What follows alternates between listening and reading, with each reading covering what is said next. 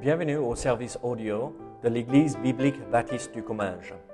Nous espérons et prions que ce message basé sur la parole de Dieu sera pour vous une source d'encouragement et de bénédiction. Si vous ne connaissez pas notre Église et que vous êtes dans notre région, nous vous invitons à venir à nos cultes qui ont lieu dans la ville de Saint-Gaudens, 3 rue Brisée, le dimanche matin à 10h30 ou l'étude biblique le mardi soir à 19h. Sinon, nous avons notre site internet ebbc.fr. Et maintenant, bonne écoute. Ce matin, je vous invite à ouvrir votre Bible à 1 Corinthiens chapitre 5. 1 Corinthiens chapitre 5. Je vous préviens d'avance, ça va pas être un message très réjouissant. Mais chaque mot a été inspiré, chaque verset était inspiré, chaque paragraphe était inspiré, chaque chapitre. Et il est important de voir même ces passages qui ne sont pas euh, remplis de joie où on se réjouit. Waouh, Seigneur, regarde ce que tu as fait. C'est plutôt, oh, mince alors, qu'est-ce qui s'est passé là dans cette situation? Donc, soyez patient avec moi. Euh, c'est pas moi qui a inventé tout ceci. Euh, oui, c'est à moi de euh, d'expliquer et de regarder, mais euh, on va on va regarder. Il y a, regardez ce passage dans un chapitre 5 et on va regarder tout le chapitre entier pour pas étaler sur deux pour pas souffrir plus. c'est un passage rempli de bonnes choses aussi de principes très importants pour nous euh, de comprendre, à nous de comprendre. Et euh, regardez, euh, on va, j'espère et je crois qu'on va pouvoir se réjouir en regardant ce que le Seigneur nous montrera ici dans ces 13 versets que nous allons lire. Donc, lisons ensemble 1 Corinthiens chapitre 5 et nous allons lire les versets 1 à 13. La Bible nous dit ceci, on entend dire généralement qu'il y a parmi vous de l'impudicité. Et une impudicité telle qu'elle ne se rencontre pas même chez les païens. C'est au point que l'un de vous a la femme de son père. Et vous êtes enflé d'orgueil. Et vous n'avez pas été plutôt dans l'affliction, afin que celui qui a commis cet acte fût ôté du milieu de vous. Pour moi, absent de corps, mais présent d'esprit, j'ai déjà jugé, comme si j'étais présent. Celui qui a commis un tel acte, au nom du Seigneur Jésus-Christ, vous et mon esprit étant assemblés avec la puissance de notre Seigneur Jésus-Christ, qu'un tel homme soit livré à Satan pour la destruction de la chair, afin que l'Esprit soit sauvé au jour du Seigneur Jésus-Christ. C'est bien à tort que vous vous glorifiez. Ne savez-vous pas qu'un peu de levain fait lever toute la pâte? Faites disparaître le vieux levain, afin que vous soyez une pâte nouvelle. Puisque vous êtes sans levain, car Christ notre Pâque a été immolé, célébrons donc la fête, non avec du vieux levain, levain non avec un levain de malice et de méchanceté, mais avec les pains sans levain de la pureté et de la vérité. Je vous ai dans ma lettre de ne pas avoir des relations avec des impudiques. Non, pas d'une manière absolue avec les impudiques de ce monde ou avec les cupides et les ravisseurs ou avec les idolâtres. Autrement, il vous faudrait sortir du monde. Maintenant, ce que je vous ai écrit, c'est de ne pas avoir des relations avec quelqu'un qui, se nommant frère, est impudique, ou cupide, ou idolâtre, ou outrageur, ou ivrogne, ou ravisseur, de ne pas même manger avec un tel homme. Qu'ai-je en effet à juger ceux du dehors? N'est-ce pas ceux du dedans que vous avez à juger. Pour ceux du dehors, Dieu les juge. ôtez le méchant du milieu de vous. Prions ensemble. Seigneur, sois avec nous nous accompagner ce que tu veux nous montrer ici dans ce passage. Un passage, un passage riche de vérité, Seigneur. Mais Seigneur, nous voulons que notre Église te glorifie, Seigneur, t'honore, Seigneur, ta gloire. Seigneur, qu'on ne se glorifie pas en nous euh, et en faisant euh, semblable au monde, mais en suivant l'exemple parfait en Jésus-Christ, la sainteté, la pureté. Donc Seigneur, aide-nous au nom de Jésus. Amen. Ce matin, on, regarde ce passage et vous savez, en, préparant pour ce message, c'était, oh là Seigneur, si on pourrait sauter à euh, ce chapitre, ça serait bien. Mais encore, nous comprenons qu'il euh, est important de voir euh, tous les détails, toutes les vérités, tous les vérités de la parole de Dieu parce que la Bible nous donne ces passages comme exemple. Et ici, on passe, c'est un passage charnière parce qu'il y a jusque-là parlé de cette église qui était divisée, qui vivait, moi je suis de Paul, moi je suis d'Apollos, moi je suis de Jésus-Christ, moi je suis de personne, moi tout seul, moi-même, à moi.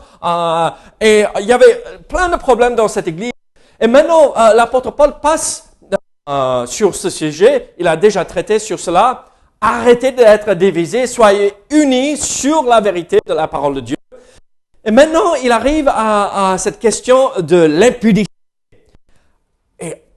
En lisant ce, euh, ce chapitre, c'est hallucinant. Mais comment c'est possible qu'un enfant, qu'un fils prend la femme de son frère, euh, de son père? Ah, C'est de ça que nous ici. un homme dans l'Église qui est tout fier moi je suis chrétien et toute l'Église est fière de l'accepter, ce péché. Ah, regarde, on est tellement ouvert d'esprit qu'on accepte même un homme qui a pris la femme de son père. Bien sûr, probablement sa belle-mère, hein, ah, pas sa mère biologique, sa belle-mère, d'accord. Ah, mais c'est la femme de son père. Oh là, et là, je regarde et je dis, oh, non, c'est pas possible. Et on est dans cette situation. Et vous savez, l'église de Corinthe était euh, non seulement une église déguisée, mais aussi une église souillée à cause de ce péché qu'ils ont permis d'entrer dans l'église. Et malheureusement, c'est pas qu'il y avait ce péché caché où euh, un couple arrive et on ne sait pas du tout euh, leur arrière-plan, on les connaît pas, on ne sait pas qui ils sont, et le, ce péché est privé et personne n'est au courant. Mais ce péché est euh, affiché euh, devant tout le monde. Toute l'assemblée était au courant de ce péché, mais aucune personne au sein de l'assemblée semblait vouloir agir par rapport à ce problème. Et là, nous voyons que l'église de Corinthe, en fait, beaucoup d'églises de nos jours regardent à l'église de Corinthe comme l'exemple à suivre. Ah, oh, ils font ceci, oh, ils font cela, oh, ils font ceci. Et quand on regarde de près, oh là, que nous, ne ressemblons pas du tout l'église de Corinthe. Parce qu'il y avait tellement de problèmes. Et là, qu'est-ce que nous voulons ici?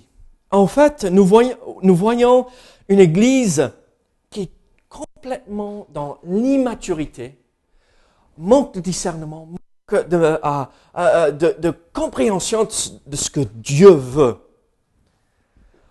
Les portes de l'Église sont ouvertes à tout le monde. Tout le monde peut venir à l'Église. Mais quand nous franchissons euh, le seuil et quand nous, euh, nous proclamons, nous nous proclamons chrétiens, frères et sœurs, il y a un certain comportement à tenir. Et quand c'est un péché grave comme ceci, à l'Église de prendre position. Même si c'est pas facile, vous me connaissez, ça fait 11 ans que je suis ici. Ah, moi, j'aime pas ah, la confrontation. Mais s'il faut, si c'est grave. Mais si c'est une préférence ou ceci ou cela, oh là, euh, c'est pas moi, c'est pas mon truc. Euh, laisse Dieu agir. Mais là, c'était une faute grave. Et il fallait intervenir, il fallait agir pour préserver et protéger euh, l'Assemblée. Vous vous rappelez, il y a quoi, un mois de cela, on avait euh, une personne qui est venue un, mardi soir.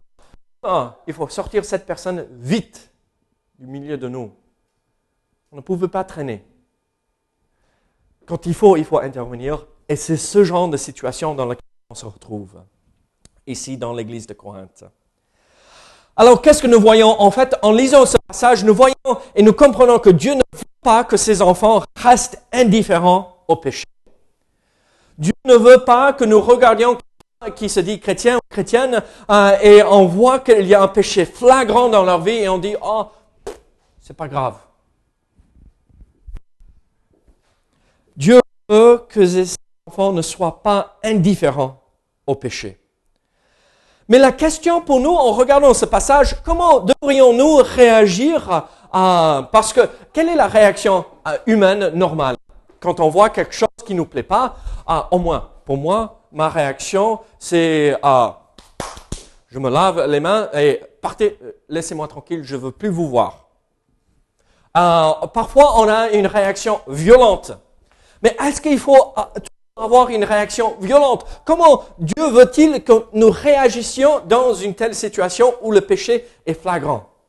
Et en fait, dans ce passage, nous voyons en fait un bon équilibre de comment nous devrions faire face à ce genre de péché, face à ce souci, et, même pas juste celui-ci où c'est de l'inceste, se passe au sein de l'Église, euh, mais euh, d'autres péchés. Comment faut-il faire? Paul donne en fait trois idées ou trois principes à suivre au sein de l'Église. Et en fait, nous regardons et nous retrouvons euh, le premier principe en versets 1 et 2. Qu'est-ce que nous voyons ici euh, dans ces deux versets? On entend à dire généralement qu'il y a parmi vous de l'impudicité et une impudicité telle qu'elle ne se rencontre pas même chez les païens. C'est au point que l'un de vous a la femme de son père, et vous êtes enflé d'orgueil, et vous n'avez pas été plutôt dans l'affliction, afin que celui qui a commis cet acte fût ôté du milieu de vous. Alors, quelle est la première réaction que nous devrions avoir à vue, en vue du péché au sein de l'Église? En fait, l'apôtre Paul est assez clair ici. Il explique L'Église, vous êtes enflé d'orgueil parce que vous montrez au monde entier, regardez comment on est gentil, on accepte même ce péché flagrant. Dans l'Ancien Testament, il y avait une loi contre ce genre de péché. On ne prend pas euh, la femme de notre Père. Lévitique chapitre 18, versets 6 à 8, et euh, Lévitique chapitre 20, verset 11. Juste pour citer deux fois où on parle. Et c'est pas que dans ces deux passages, d'accord? C'est d'autres passages où on parle, ce genre de relation est possible chez les Juifs. Mais vous voyez ce que l'apôtre Paul a dit ici? C'est juste pas chez les chrétiens qu'on parle, on ne fait pas comme ceci. Mais c'est même chez les païens qu'on n'accepte pas ce genre de comportement. Euh, connaissez euh, Gaius, l'historien ou euh, l'auteur euh, romain qui avait parlé, euh, qui a écrit plusieurs livres. Il avait parlé de ce genre de péché. Il disait, il faut pas le faire. Cyréon a parlé aussi dans ses livres par rapport à ce genre de péché. Donc même, même les Romains n'acceptaient pas ce comportement. Alors comment nous ah, l'Église de Dieu, peut-on accepter ce genre de, euh, euh, de comportement? Alors, quelle est la réaction qu'on devrait avoir? Ici, l'apôtre Paul dit, vous êtes enflé d'orgueil. Ça, c'est pas le comportement avoir. Et vous n'avez pas été plutôt dans l'affliction. Aidez-moi, le pauvre étranger, qu'est-ce que ça veut dire affliction? Dans la peine, dans la tristesse. Dans la tristesse de notre. Vous mettez le doigt, doigt dessus, directement dessus, là. Ce mot dans la, dans la langue originale a l'idée du deuil. Est-ce qu'il y a une souffrance plus lourde que de traverser le deuil, humainement parlant? Moi je ne connais pas. Hein. Quand on perd un être euh, cher, euh, ça c'est la souffrance, l'affliction la plus horrible qu'on peut vivre. Est-ce que l'apôtre Paul dit à l'Église, Au lieu d'être enflé d'orgueil, être tout fier, mais regardez-nous, on accepte tout le monde tel qu'ils sont, et on accepte tout le monde tel qu'ils sont. Mais quand il vient, on s'attend à ce qu'il change de comportement. Parce que quand on rencontre Christ, on ne reste pas pareil. Et si on reste pareil, ça veut dire qu'on n'a pas rencontré Christ. Il y a un problème. Hein, quand on rencontre Dieu personnellement, il y a un changement de comportement. Mais là, ils disent, non, on accepte, on aime tout le monde. Oh, on aime tout le monde. Et on aime tout le monde. Dieu aime le monde entier. Mais avec certaines exigences. Et là, l'apôtre Paul dit à cette église, pour regarder ce péché, pour montrer, afficher, oh, les meilleurs. Et qu'est-ce qu'il fait Au lieu d'être brisé dans le deuil, agir comme vous, venez de perdre un être cher, vous êtes rempli d'orgueil. Alors, quelle devrait être notre réaction En fait, c'est d'être brisé, d'être complètement attristé, dans cette situation.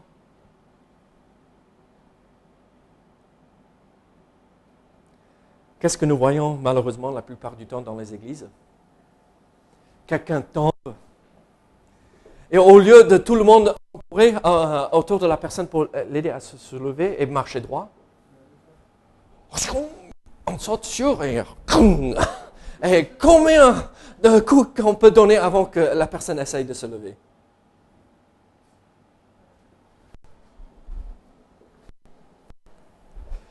L'apôtre Paul explique que les mêmes sentiments qu'on pourrait vivre quand nous perdons un membre de la famille, c'est les mêmes sentiments qu'on devrait avoir quand nous un frère ou une sœur en Christ qui tombe dans le péché. Être affligé, au lieu de dire, ah, je le savais, hein, je le savais qu'ils allaient tomber, je le savais, mais moi je, je l'avais dit depuis le départ. On rigole, mais parce qu'on a tous entendu ça. C'est horrible.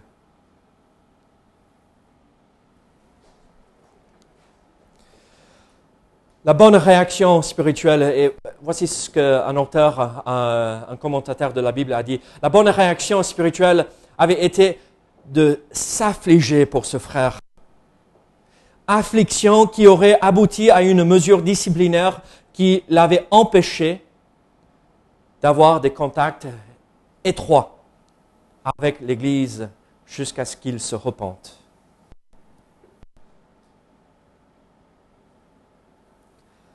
Nous voyons alors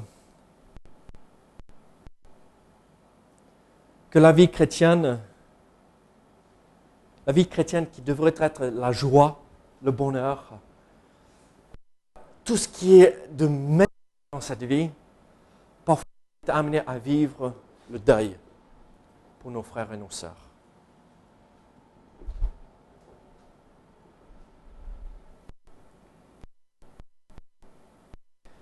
temps de faire le deuil. Alors, avons-nous du péché chez nous Il faut dire, on n'accepte pas? Pas parce qu'on vous accepte mais on n'accepte pas cet acte, ce péché. Et tant que vous ne réglez pas ce péché, ne venez pas souiller l'Église.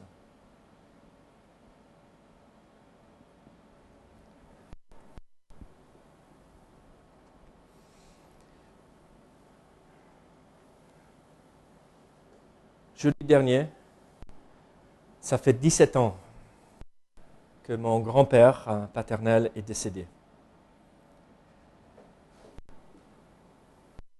Mon père m'a envoyé une photo de ma grand et lui à côté euh, de là où il est enterré. 17 ans. Et ça se voyait sur le visage de mon père, ma grand-mère, la tristesse, le cœur brisé, la souffrance qui portait et qui portent toujours en eux. Ceux qui ont perdu un être cher, vous comprenez ce que c'est. Il dit tant de vivre cela.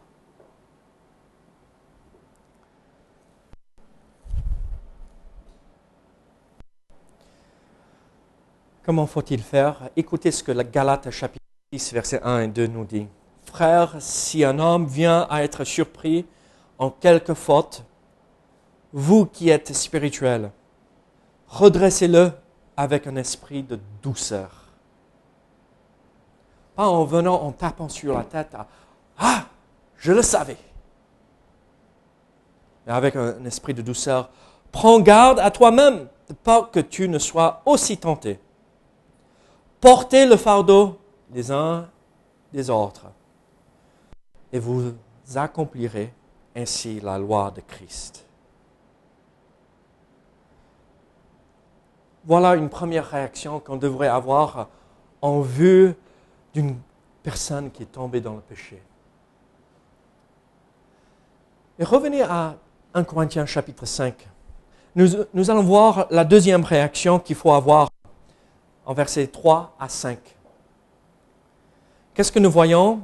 Pour moi, absolument, mais présent de l'esprit, j'ai déjà jugé, comme si, euh, si j'étais présent. Celui qui a commis un tel acte, au nom du Seigneur Jésus-Christ, vous et mon esprit étant assemblés avec la puissance de notre Seigneur Jésus-Christ, qu'un tel homme soit livré à Satan pour la destruction de la chair, afin que l'esprit soit sauvé au jour du Seigneur Jésus-Christ. Qu'est-ce que nous voyons ici? Quelle est la réaction que nous devrions avoir euh, vu un péché grave euh, et, je ne veux pas dire que si quelqu'un euh, perd son sang-froid une fois euh, et ah mais vous m'énervez, mais laissez-moi tranquille, on va le mettre dehors. non, quand même. mais je veux dire une personne qui persiste dans un péché connu public et qui ne veut pas régler le souci, d'accord? Et quelle est la réaction qu'il faut avoir ici? Juger. Juger le péché. Qu'est-ce que l'apôtre Paul dit ici? Moi, je ne suis pas là. Je ne suis pas là encore, mais je suis avec vous en esprit. On voit le cœur d'un père ici dans cette situation. Et il dit, vous n'êtes pas seul, je vous soutiens. Je vous ai déjà euh, expliqué certains principes moi, je ne suis pas là, mais je suis avec vous et je veux vous aider dans cette situation. Et qu'est-ce qu'il faut faire? Juger. Ne pas laisser ce péché continuer et persister au sein de l'Église. Paul avait déjà jugé le péché, on le voit en verset 3, où il dit, pour moi, absent du corps, mais présent d'esprit, j'ai déjà jugé, comme si j'étais présent. C'est comme il était déjà là. L'apôtre Paul leur explique comment il faut faire aussi. Quand vous êtes assemblés, et moi avec vous en esprit, il faut trancher. Il faut le dire. Il faut corriger. Oula, c'est pas réjouissant, hein? l'Église devait se rassembler pour faire ce qu'il savait, ce qu'il savait être la volonté de Dieu dans cette affaire. Qu'est-ce que nous voyons au verset 5 C'est ça ce qui peut être le plus troublant dans tout ce passage, qu'un tel homme soit livré à Satan pour la destruction de la chair, afin que l'esprit soit sauvé au jour du Seigneur Jésus. Qu'est-ce qu'on veut dire par cela? Livré à Satan, mais quoi? Ça semble être sévère, et c'est sévère. Mais en fait, ce n'est pas euh, Satan vient prendre cet homme et euh, euh, occupe-toi de lui. Non, ce que l'apôtre Paul explique, quel est, le royaume de Satan? Se trouve où? Le monde. Le royaume de Dieu. Où? C'est pas ce bâtiment, hein, d'accord, mais l'Église, le corps de Christ. C'est, les prémices du royaume qui sera établi euh, pendant le millénium et on attend ça avec impatience. Et donc, qu'est-ce que l'apôtre Paul dit? Mais regardez, qu'un tel homme soit livré à Satan pour la destruction de la chair afin que l'esprit soit sauvé au jour du Seigneur Jésus-Christ. C'est pas euh, donner un coup de pied, euh, éjecter l'homme de l'Église et tant pis pour lui. Non, il dit, mais enlevez cet homme du milieu de l'Église pour l'Église soit préservée dans la sainteté et mettez-le dans le domaine de Satan, dans le monde, qu'il soit éloigné de l'Église, tout simplement. Pourquoi? Pour la destruction de la chair. Qu'est-ce que ça veut dire? Le péché détruit. Hein? Vous avez jamais vu euh, personne, cet homme, cette femme qui avait euh, bu toute leur vie, qui avait fumé toute leur vie, qui avait fait euh, les drogues, et on vient, on regarde et on pense, ah mais mince, alors cette personne a 50 ans, 60 ans peut-être, et on apprend par, on est bouche bée, on ne sait même pas, une petite trentaine d'années. Le corps est usé, la chair est détruite à cause du péché. Et Dieu peut se servir de tout cela ramener la personne, pour que l'âme soit sauvée pour le jour du Seigneur Jésus-Christ. Livré à Satan, ce terme livré signifie condamner, livré pour exécution du jugement. Pas forcément exécution, enlever la vie, mais pour accomplir un jugement. Il semble que Paul voulait que cet homme soit exclu de la communion de l'Assemblée, exprimant ainsi physiquement son exclusion de la protection de Dieu dont il jouissait auparavant. Quand nous sommes dans le corps de Christ, la main de Dieu nous recouvre et nous protège. Quand nous sommes en communion avec les autres frères et les sœurs, ça fait en sorte qu'on est protégé. C'est comme il y a euh, ce mur qui nous entoure. Euh, et, Dieu nous protège quand on est en communion avec lui dans son assemblée, dans son Église. Mais quand nous sommes en dehors, un électron libre qui fait tout ce qu'il veut, on n'est plus sous cette protection. Et c'est triste. Et ce n'est pas du tout ce que Dieu veut pour nous. Alors nous voyons ces deux réactions qu'on devrait avoir jusque-là. Faire le deuil et juger le péché en priant que la personne sera sauvée avant que ce soit trop tard. Mais regardez versets 6 à 13. Nous voyons à la fin de ce chapitre, nous voyons ce dernier principe, ce dernier principe. C'est bien à tort que vous vous glorifiez. Encore, il revient à ceci, mais j'hallucine, mais comment pouvez-vous vous glorifier dans ce fait que vous avez le péché parmi vous? Ne savez-vous pas qu'un peu de levain fait lever toute la pâte? Faites disparaître le, vieux levain, afin que vous soyez une pâte nouvelle, puisque vous êtes sans levain, car Christ notre Pâque a été immolé. Célébrons donc la fête non avec du levain, du vieux levain, pardon, non avec un levain de malice et de méchanceté, mais avec les pains sans levain de la pureté et de la vérité. Je vous ai écrit dans ma lettre de ne pas avoir des relations avec euh, les impudiques, non pas d'une manière absolue avec les impudiques de ce monde, ou avec euh, les cupides et les ravisseurs, ou avec euh, les idolâtres. Autrement, il vous faudrait sortir du monde.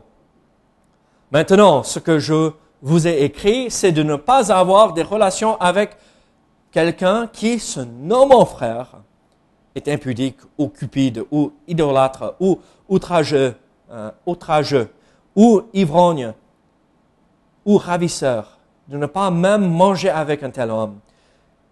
Qu'ai-je en effet à juger ceux du dehors? N'est-ce pas ceux du dedans que vous avez à juger? Pour ceux du dehors, Dieu les juge. ôtez les méchants du milieu de vous. Là, euh, on, voit cette dernière réaction qu'on devrait avoir, et en fait, c'est l'idée purifié du péché. Se, purifier et purifier le corps de Christ. Ah, là, dans ce passage, nous voyons ceci. Moi, ah, ah, j'aime bien faire la pâtisserie, les gâteaux, le pain et tout cela. Et j'ai une recette pour une brioche. Oula, un jour, il faudrait que je le fasse pour les hommes, pour le petit-déj là. Oui, la réunion de frères, oui, Jean, tu as bien compris. Hein. Ça, ça prend quasiment tout le pupitre quand je, je le fabrique, quand je le prépare. C'est, énorme et c'est tressé, c'est bon. Oh, c'est bon. C'est, oh, c'est bon. Il faut rentrer manger maintenant. le levain, la, levure, là, et, ça prend des heures et des heures et des heures. On, travaille la pâte, on met la levure, on laisse reposer, ça gonfle toute la pâte et c'est incroyable. Parfois, euh, c'est sur le, plan de travail là dans l'église et c'est il faut euh, décompresser. Ok, D'accord, c'est comme mon poisson que j'ai attrapé. Hein? On ne sait pas si c'est euh, large comme ça ou l'intérieur ou l'extérieur des mains. Mais c'est quand même. Hein? Après, il faut euh, dégonfler, enlever l'air, euh, retravailler la pâte et laisser gonfler à nouveau, refaire, laisser gonfler à nouveau. Oh, c'est bon. Oh, c'est bon. Mais vous savez combien de levure, de, de levain que je mets dans cette pâte? Je utilise 2 kg, 2 kg et demi de farine dans, euh, dans la recette. Un peu. Un peu. Quelques cuillères à café, c'est tout. Hein? Pas grand-chose, sinon il y a un goût. Hein. Ah.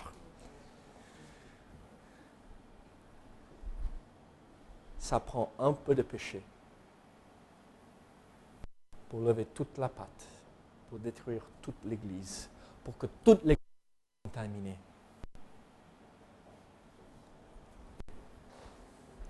je ne veux pas être ce levain. Je ne veux pas être celui qui apporte le levain dans l'Église. Alors je me purifie. Je ne me permets pas de contaminer les autres Dieu nous appelle à aimer nos frères et nos sœurs en Christ. Dieu nous appelle à marcher dans la sainteté, dans la droiture. Alors à nous de le faire pour pas être un piège pour celui à côté de nous.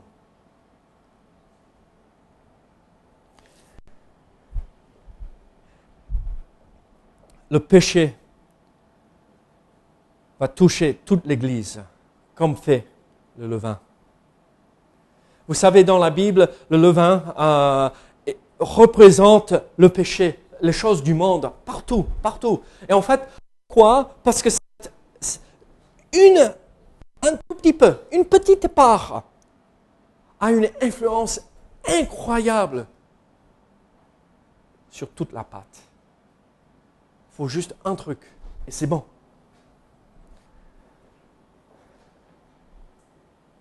Regardez Matthieu 13. Je dis que le levain représente le péché et le monde dans la Bible. Il y a quand même un exemple où ce n'est pas forcément le cas.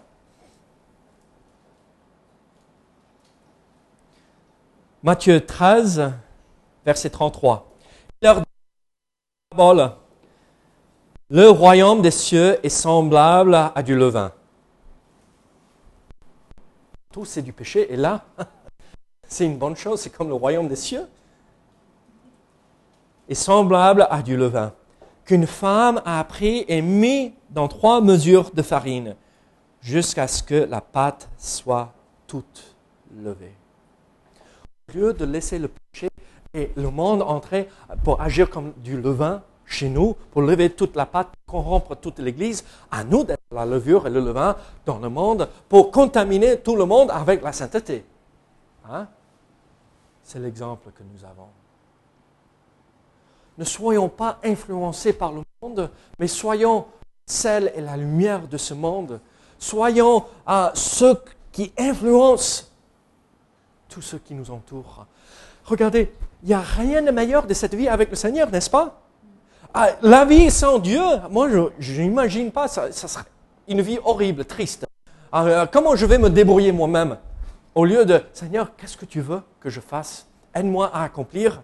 Et on sent sa présence tout le long euh, de cette ici-bas. Là, Paul dit, ne permettez pas que le levain du monde entre chez vous, mais Christ nous dit, soyez le levain qui sort et qui influence le monde pour Christ. Christ et pour Dieu, et le royaume des cieux. Alors, je vais le dire d'une façon assez drôle, d'accord? Mais est-ce que vous contaminez les autres avec la sainteté et les choses de Dieu, ou est-ce que vous êtes contaminé par le royaume du monde? L'apôtre Paul nous montre comment réagir ici, se purifier du péché. Regardez, on revient à 1 Corinthiens chapitre 5 et on, va voir la suite. Euh, le vieux levain, euh, pardon, verset 7, afin, euh, faites disparaître le, vieux levain, afin que vous soyez une pâte nouvelle, puisque vous êtes sans levain, car Christ, notre Pâque, a été immolé. Célébrons donc la fête non avec les, du vieux levain, non avec un levain de malice et de méchanceté, mais avec le pain sans levain de la pureté et de la vérité. Là, nous voyons euh, euh, l'illustration de Christ, celui qui était parfait. Euh, soyons et suivons l'exemple de notre Sauveur. encore, nous voyons pourquoi nous célébrons la Sainte Seine avec du pain sans levain et le vin non alcoolisé ou le jus de raisin, on va dire, parce qu'il y a du levain dans toutes ces choses-là. Est-ce que c'est forcément vrai Non, mais ça ça détruit l'illustration, l'image que nous, nous voyons dans ce que Christ a accompli. Alors, célébrons cette nouveauté de vie, cette chose merveilleuse que nous avons en Christ, en célébrant donc la fête, euh, cette vie que le Seigneur nous donne, la Sainte Seine, euh, et, tout ce qui est autour de cette relation avec Dieu, avec le pain sans levain de la pureté et de la vérité. L'apôtre Paul explique même plus comment le faire. Comment faire ceci, célébrer cette fête, cette vie chrétienne, en donnant versets 9 à 13. Comment vivre dans la pureté, comment être pur ou purifié du péché? Regardez versets 9 à 13. Je vous ai écrit dans ma lettre de ne pas avoir des relations avec les impudiques. Donc, on voit que l'apôtre Paul a écrit au moins trois lettres, d'accord, euh, euh, aux euh, trois épîtres aux, Corinthiens, mais deux étaient simplement les deux que nous avons été inspirés. Donc, il a écrit auparavant à l'église de Corinthe, hey, je vous ai déjà expliqué ceci, il ne faut pas avoir des relations avec des, euh, des impudiques. Qu'est-ce que l'Église a fait? Alors voilà euh, la ligne, il ne faut pas franchir, et nous, on va mettre la ligne là, on va dépasser même ce que l'apôtre Paul dit. Maintenant, on n'a rien à voir avec personne, avec quiconque, sauf nous, l'Église. Paul dit ici Non, pas d'une manière absolue avec les impudiques de ce monde, ou avec les cupides et les ravisseurs, ou avec les idolâtres. Autrement, il vous faudrait sortir du monde. L'apôtre Paul, vous savez, il y a ces super chrétiens. Vous connaissez ces super chrétiens qui hein, ils ont euh, euh, le drap derrière accroché à un super héros, un super chrétien. Et on, voit, et on va dire, Mélisse n'est pas chrétienne. Oh, loin de moi. Bon, il va falloir que je... C'est qui qui m'invite, Amélie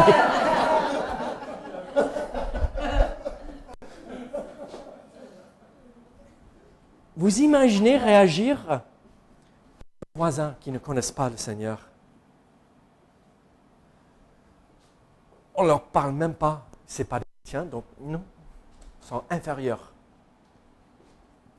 Je ne leur parle même pas, je ne leur touche même pas un seul mot parce que c'est des pécheurs et euh, Dieu les juge, Dieu va les condamner et merci Seigneur qu'ils vont se retrouver en enfer un jour. C'est l'attitude de certaines églises, hein, honnêtement. Paul dit, mais je ne vous ai pas dit de ne pas avoir du contact avec les gens de ce monde, parce que si euh, vous n'avez pas de contact avec euh, les gens de ce monde, il faudrait sortir du monde. Donc on va euh, commencer une petite une colonie, juste nous et personne de plus, et on verra si on peut avoir d'autres de contact avec d'autres personnes qui se disent chrétiens, et on verra si on leur permet d'entrer dans notre petite structure. Non Comment voulons-nous gagner des âmes au Seigneur? Comment voulons-nous partager la bonne nouvelle en Jésus-Christ si on ne parle pas avec les gens de ce monde? Vous rappelez ce que Christ a dit Je ne suis pas venu pour euh, euh, ceux qui sont en bonne forme et en bonne santé. Je suis venu pour les malades. Il mangeait à ce moment-là avec Matthieu dans sa maison, avec les publicains et les gens de mauvaise vie. Les pharisiens disaient, mais comment c'est possible? C'est possible parce que on est là pour leur apporter quelque chose. Là, le levain de sainteté. La bonne nouvelle de Jésus-Christ. Comment il se comporter? Pas s'isoler, pas vivre comme ermite, juste moi et personne de plus. Et même, je ne pourrais même pas vivre avec moi-même parce que je suis pécheur. Mais mince alors. Qu'est-ce qu'il faut faire? En fait, regardez verset 11. Maintenant, ce que je vous ai écrit, c'est de ne pas avoir des relations avec quelqu'un qui se nomme en frère, est pudique, ou cupide, ou idolâtre, ou outrageux, ou ivrogne, ou ravisseur, de ne pas même manger avec un tel homme.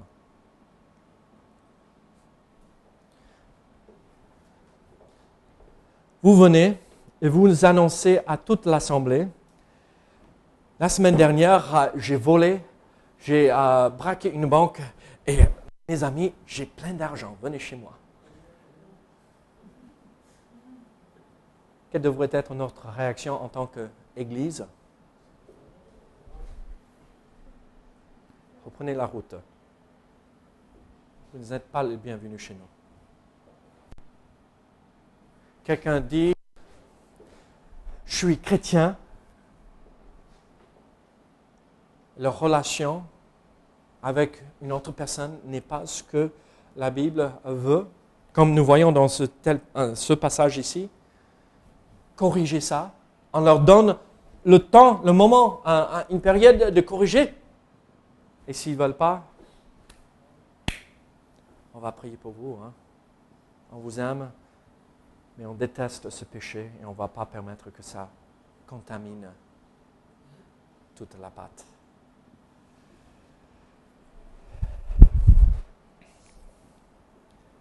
Verset 12. Qu'ai-je en effet à juger ceux du dehors? N'est-ce pas ceux du dedans que vous avez à juger?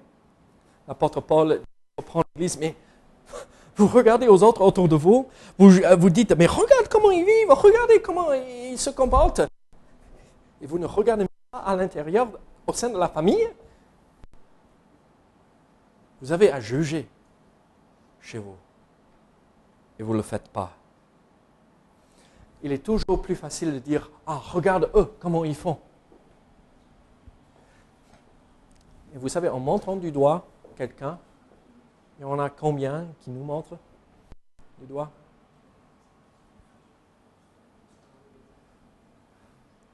Ne soyons pas hypocrites en disant Ah, moi je suis le super chrétien, regarde ce qu'ils font.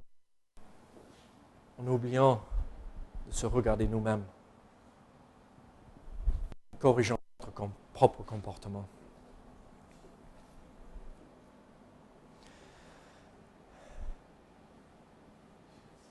Pour ceux du dehors, Dieu les juge.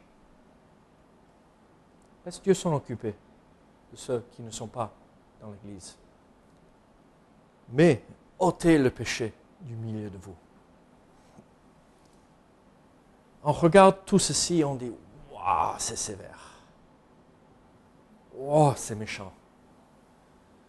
Ouf, mais c'est quoi ça? Ça, c'est être chrétien? Mettre des gens dehors Regardez 2 Corinthiens, chapitre 2. «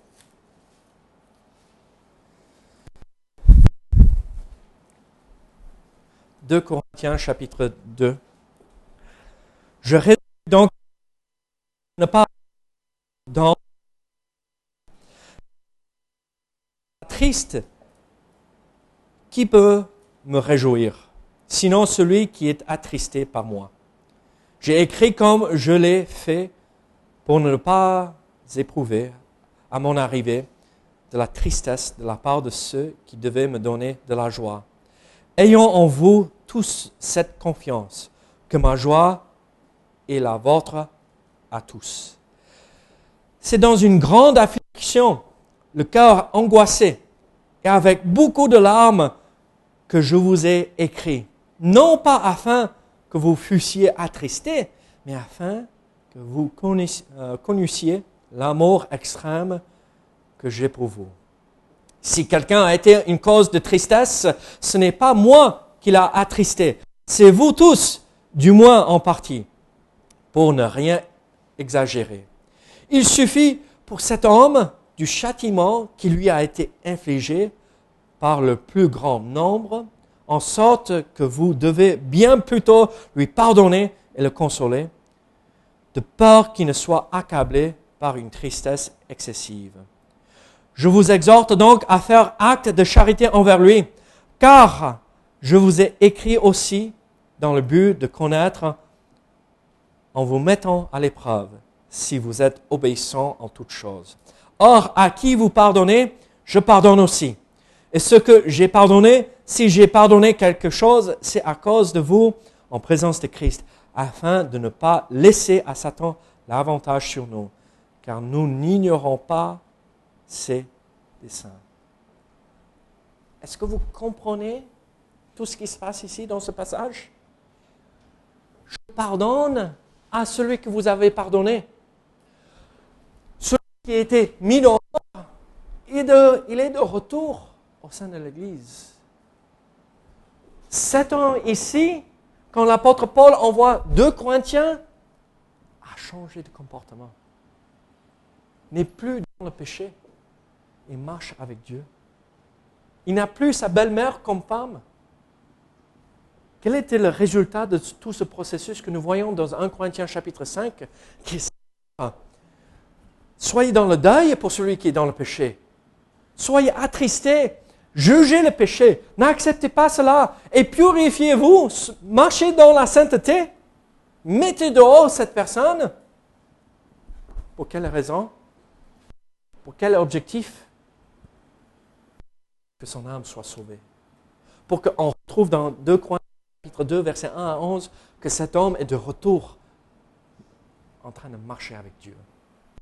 Pas pour détruire l'homme, mais pour sauver cet homme d'une vie éloignée de Dieu.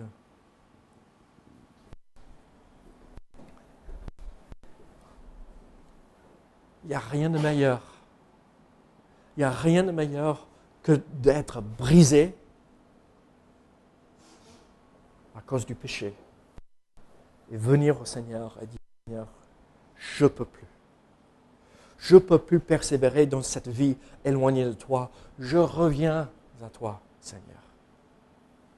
Comme nous avons chanté tel que je suis, je viens à toi. Et ce qui est magnifique, Dieu restaure l'âme qui s'est écartée quand nous venons par la repentance nous revenons par la repentance à Dieu.